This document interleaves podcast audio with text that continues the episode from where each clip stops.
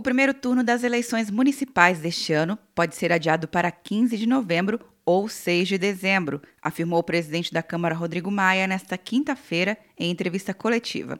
Segundo Maia, o Congresso Nacional avalia realizar as eleições sem riscos relacionados à pandemia do novo coronavírus. A partir do momento que tiver votos para adiar, aí discutir uma data, isso tudo em sintonia com o ministro Barroso, que a partir de segunda começa a presidir o Tribunal Superior Eleitoral. Maia defende evitar a prorrogação de mandato. Eu sou radicalmente contra.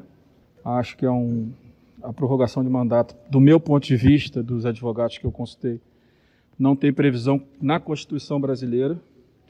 Você pode até não ter eleição, mas quem vai assumir o governo no dia 1 de janeiro, ou tem previsão nas leis orgânicas municipais, ou vai ser um juiz. O presidente da Câmara disse que o assunto será tratado com o presidente do Senado, Davi Alcolumbre, para decidir a melhor forma de debate. O primeiro turno das eleições deve ser realizado no primeiro domingo de outubro e, caso ocorra, o segundo turno é realizado no último domingo do mesmo mês, de acordo com a Constituição Federal. Neste ano, o primeiro turno das eleições está marcado para o dia 4 de outubro e o segundo turno para o dia 25 de outubro.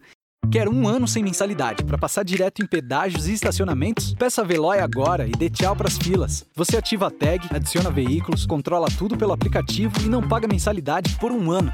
É por tempo limitado. Não perca. Veloy. Piscou, passou. De Brasília, Luciana Castro.